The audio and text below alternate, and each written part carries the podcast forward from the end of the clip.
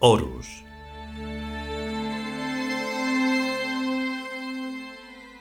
Segundo capítulo.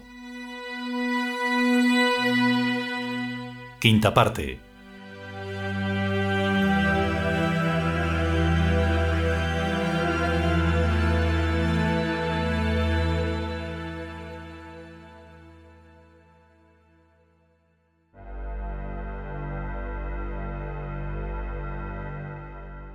Digo, Manlius, que tenemos que creer en la magia desde antes del principio.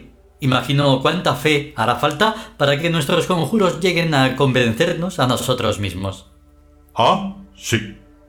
Este encendedor otra vez se le acabó el gas. Los hechizos. Dame fuego, hombre.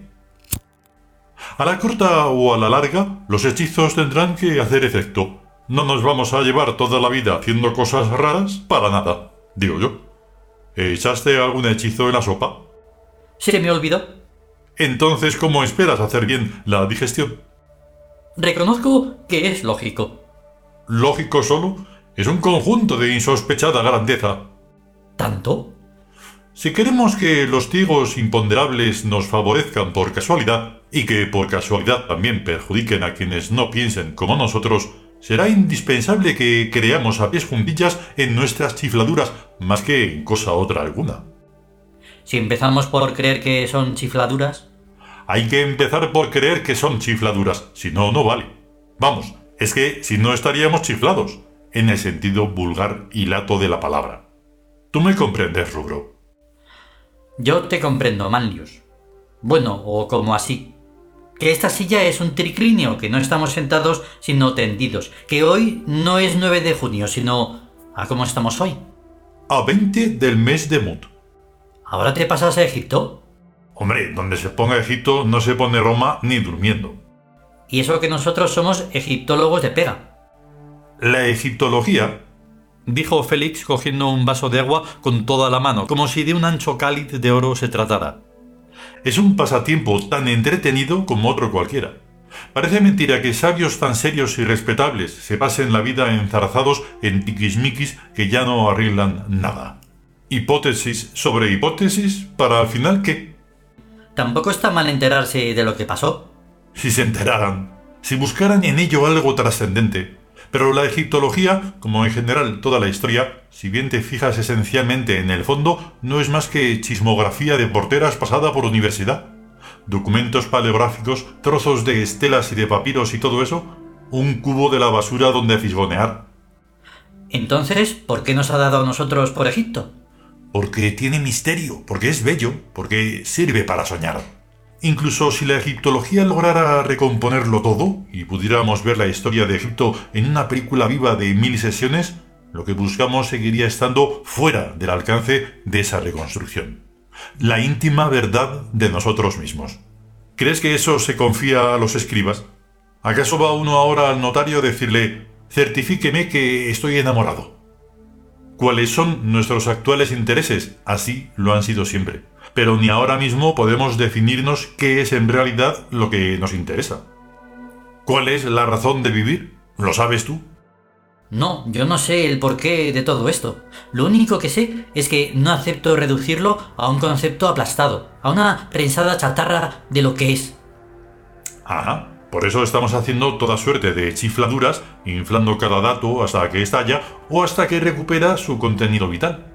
¿Cómo se puede de verdad saber qué sentían los romanos merendando si no nos tendemos en triclinios? Pero ¿cómo vamos a tendernos en triclinios si no los tenemos? Habrá que imaginarlos, ¿no? E imaginar que estamos en ellos. Este es el método, elevar la imaginación al rango hipnótico. Entonces sí nos será posible revivir cualquier situación, porque uno siempre es el mismo. Pero esto es ya despegar del plano suelo como globos. No solo el pasado, sino el futuro real erigido es así revivenciable. Es un presente que es ya inmortal y eterno. Mi gran obsesión ha sido siempre esa ignota dimensión que parte de cada cosa, que la aleja de sí misma hacia su pasado, hacia su futuro y hacia algo además que no es ninguno de los dos.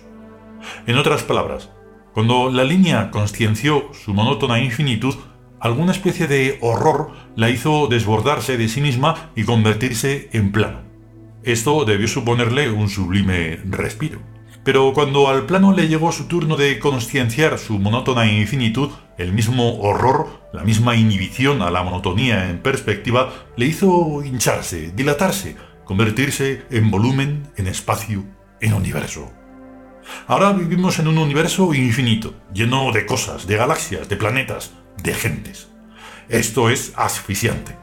Una eternidad estudiando con los americanos, antes muertos. Porque esta gente no para de meter cosas y más cosas en este universo ya de por sí bastante repleto. Así pues, la pobre conciencia está otra vez estallando, pasando del universo a algo más amplio. ¡Ay! Otro respiro. ¿Y cómo haremos las guerras? ¿Qué guerras? Las guerras. En el plano, además de pedazos de plano, hay también líneas. En el espacio, además de volúmenes, hay líneas también y planos y guerras. Toma, y de todo. Ya sé. Mirando las esquelas mortuorias. Toda la gente que se muera por su cuenta serán las víctimas. Podemos incluso celebrar un desfile de la victoria cada año según qué casos. Al fin y al cabo, lo mate a uno la enfermedad, el tiempo o los accidentes, se queda igualmente muerto. Geométricamente las guerras existirán, pero diluidas. También en este mantel hay líneas, pero no se ven, si no las pintas. Pero píntalas y verás el grito que te da Teresita.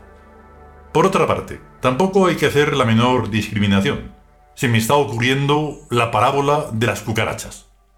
No importa qué cucaracha rolló la ropa, todas las cucarachas del armario son culpables. En mi opinión es lo que piensa Doña Muerte. En fin, eso de las guerras no es cosa nuestra. Lo nuestro son los ídolos. A ver si la gente se va a creer que tenemos hecho un pacto con el demonio. ¿Con cuál? ¿Con cuál va a ser?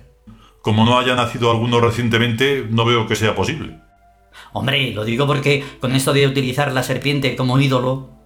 ¿Y qué culpa tenemos? Que si hubieran puesto los egipcios un cucurucho en la cabeza y no una cobra, en tal caso adoraríamos a los conos, como los etruscos. Cobra, y bien cobra, tiene que ser.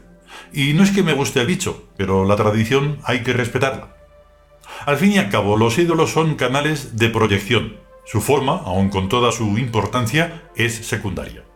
Por supuesto que donde hay dioses, desde luego hay también demonios. Pero es que estos últimos representan el hecho de quedarse a medio camino entre dos etapas de la evolución.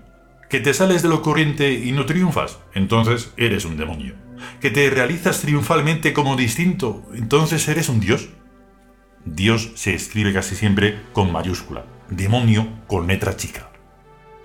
También es digno de observar que los dioses son ateos.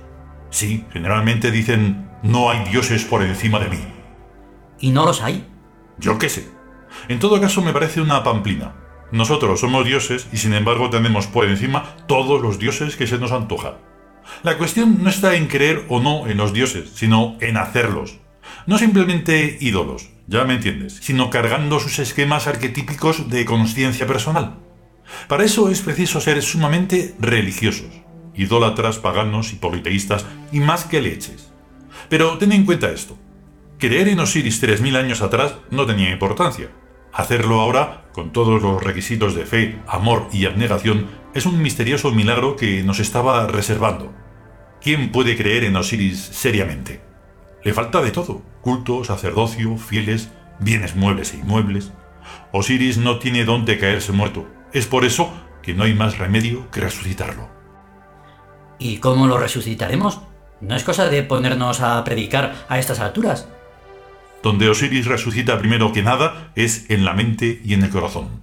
En la mente puede hacerlo porque es un arquetipo, algo que no depende de que se crea en ello o no. Es un sello real impreso en el fondo del alma, mucho más hondo que la voluntad. Osiris asimismo resucita en el corazón porque en este está el anhelo, incomprensible, inexplicable, el anhelo clamando por realizarse.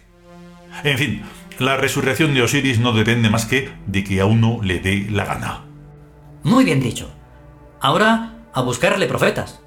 Oh, en estos tiempos cualquiera con mediana cultura es capaz de relanzar, no digo ya a Osiris, sino hasta a la crema Simón. Cara al público, desde luego.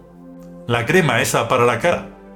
No, me refiero a la religión osiriana. La gente está dispuesta a creer ya lo que le echen. No me parece a mí eso tan claro. La gente ya, en el fondo, no cree en nada, y tienen razón. Pero al mismo tiempo necesita, la gente de ahora, no una religión, sino una estética. Por la misma razón que ponen en sus paredes papel pintado. Como no creen en ningún infierno, no tienen por qué salvarse. De infiernos está ya hasta feo hablar.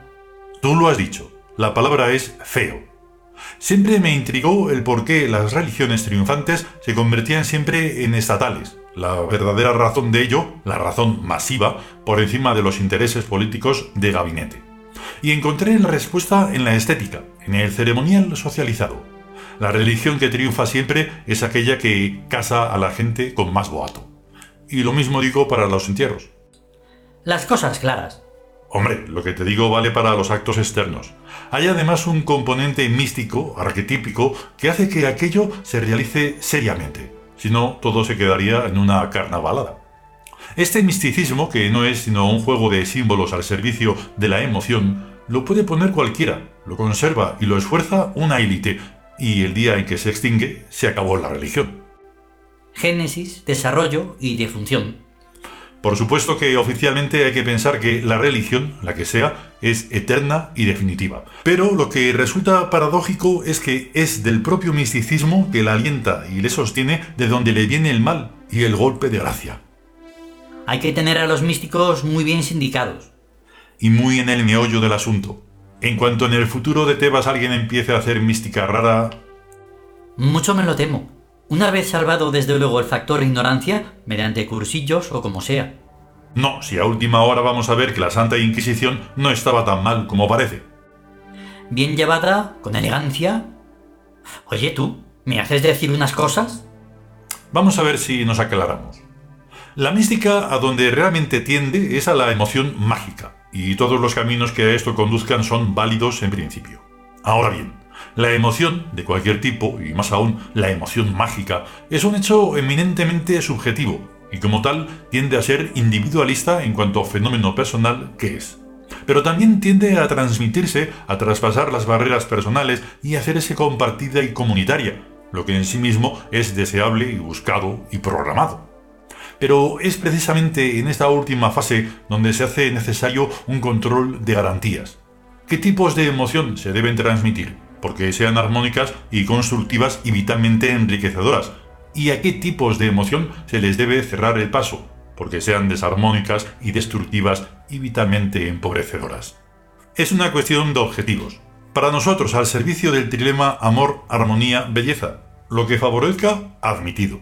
Lo que lo perjudique, rechazado. Esto está claro. El místico, sabiéndolo o sin saberlo, está jugando con principios, con arquetipos, con dioses símbolos. De ahí la intensísima emoción, en realidad pasión, que tal juego le produce.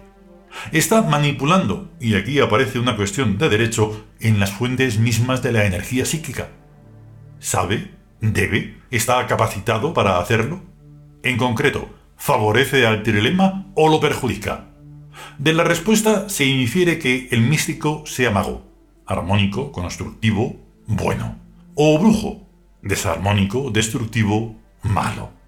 Y esta no es una cuestión de voluntad, sino de naturaleza, y por tanto no es el místico el indicado para juzgar, sino algún alto tribunal que vele por el interés de la estructura psicocomunitaria. No es cuestión de voluntad porque toda persona, incluso hasta las más criminales, cree que está haciendo bien y que le asisten justificaciones. No sé de ningún asesino que no estuviera convencido de su derecho a matar. El arrepentimiento es una hipocresía más de la vida con vistas a eludir o aminorar el castigo eventual, real o imaginario, que en reacción amenace a la impunidad. ¿No crees pues en la contrición perfecta? No, sino exclusivamente y rarísima vez en psiquismos muy evolucionados y siempre sobre actitudes generales más que sobre actos concretos. Ya te digo que lo que importa no es la voluntad, un epifenómeno que a falta de algo mejor servía de indicativo cuando no había psicología en el mundo, sino la naturaleza, la estructura básica del psiquismo personal. Por tanto, ¿no crees tampoco en el perdón? Félix sonrió. Creo en el perdón político, si no se sirve para una cosa, se servirá para alguna otra. E incluso en el perdón filosófico. Es que cada cual es como es. Pero no creo en el perdón a secas. Después de toda desarmonía, las cosas no vuelven a ser nunca como eran antes, de una desarmonía profunda, no de una insignificancia superficial. Pues en todos los códigos penales se dice que después de haberse pagado la deuda con la sociedad, aquí no ha pasado nada. Sí, como si estuviéramos en una tienda. Bueno, vamos al grano. Lo que importa, y no me distraigas, es la cuestión de las naturalezas. Eres un hombre de ideas fijas. Oye, perdón, un dios de ideas fijas. La cuestión de las naturalezas. Operaris sequitur esse. Vaya, no, si vamos a tener que dejarlo. No veo por qué. Más o menos se trata de que hay que tener mucho ojo con la gente. Es lo de siempre. Vienen con el cuento de su divinidad para ver de saquear a Tebas, o al menos de vivir aquí plácidamente a la sopa boba. Pero no te preocupes, la ciudad abierta es invisible para ellos, y de la ciudad cerrada no pueden sacar ni un alfiler.